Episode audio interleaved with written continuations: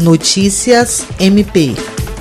No Dia Internacional do Orgulho LGBTQIA, Almira Vanderlei, 52 anos, exibe com alegria o novo documento com o nome que usa no dia a dia e o gênero com o qual se identifica.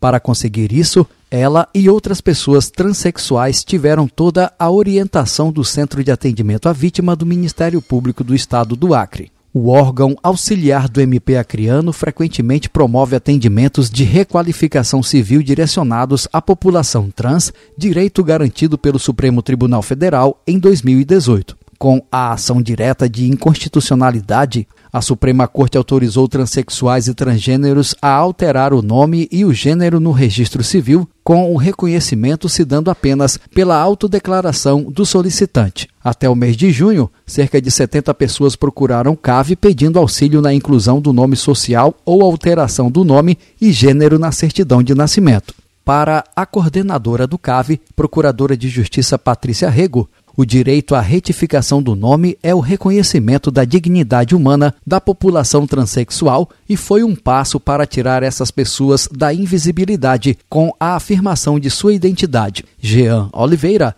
para a Agência de Notícias do Ministério Público do Estado do Acre.